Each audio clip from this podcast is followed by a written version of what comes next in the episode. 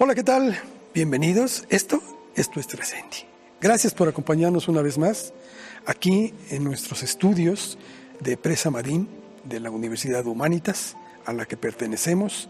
Y pues quiero presentarle en esta ocasión a un hombre que, como el rey Midas, lo que toca, en lo que se involucra, le saca lustre. Estoy hablando de Enrique Berruga Viloy. Es un hombre que ha estado lo mismo participando sobre todo en el servicio exterior mexicano, pero también es escritor.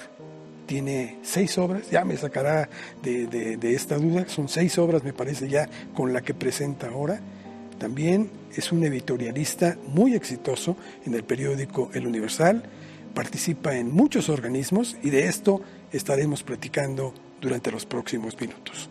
Creo que vale la pena porque estamos viviendo un momento álgido en el mundo y creo que él nos puede ayudar con su experiencia que tuvo como embajador, incluso en las Naciones Unidas, a tratar de entender qué es lo que está pasando y qué se puede hacer.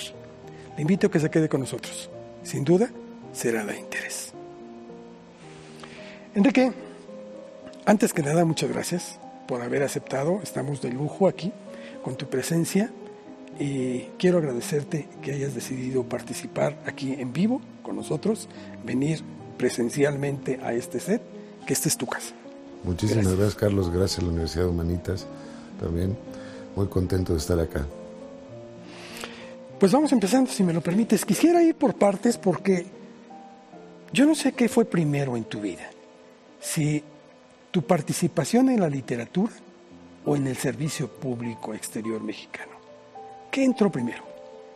No, definitivamente la literatura. Yo creo que escribo desde los 11 años algo así, de lo que escribe uno de niño, ¿no? Pero siempre he estado muy, muy aficionado a la, sobre todo la ficción.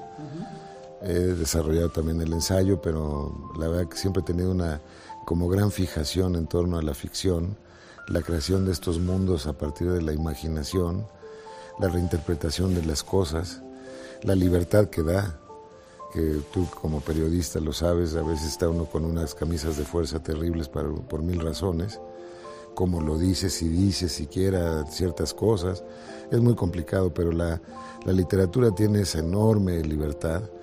Y otra parte que me atrae mucho de esto es que creo que de las obras humanas, probablemente la novela sea lo que más se asemeja a lo que es la vida.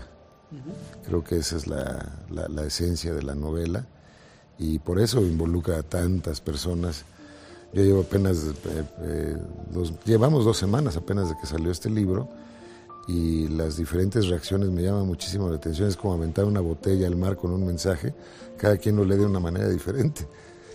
Entonces algunos se clavan más en la parte como íntima de lo que significa ser espía, ¿Qué significa eso? Los espías salen con sus niños, los dejan en la escuela y luego se van a espiar, regresan a cierta hora a comer a la casa o nunca regresan.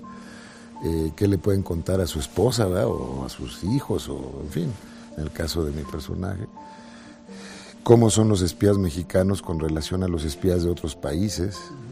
Entonces, eso lo han tomado algunos, por ejemplo, otros directamente, pues la saga de qué vino a ser el asesino de Kennedy a México porque estuvo aquí unos pocos días antes del asesinato y sobre todo para mí la pregunta más fuerte es por qué no se investigó este asunto. Es decir, pues, fue el asesinato del siglo prácticamente, el siglo XX. ¿O si se investigó? ¿Por qué no se dijo lo que hay detrás? Sí, ahí podemos entrar en alguna materia. Sí se investigó algo, muy poquito, muy por encima, a través de la que era la encargada de la sección consular de Cuba, de la Embajada de Cuba en México. Esa sí fue a testificar a la comisión Warren en Washington, del senador Warren, que le encargaron pues, investigar qué había pasado con el asesinato. Y es la única persona de toda la saga que fue a dar su testimonio. Eh, la propia embajada de Estados Unidos en México en esa época pues dijo pues de inmediato hay que ponernos a investigar, manos a la obra. Y hubo reacciones en Washington que impidieron que eso sucediera.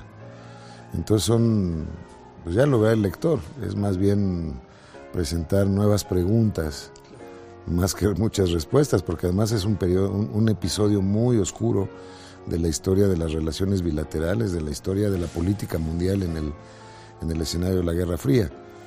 Entonces, eh, pues si hay incógnitas, hay aquí de sobra. Enrique, siempre manejas temas que son muy interesantes y que atraen a muchas personas. Tus otros libros han sido, y lo estábamos platicando antes de entrar ya a la grabación, han sido traducidos lo mismo al idioma inglés que al árabe, ¿sí?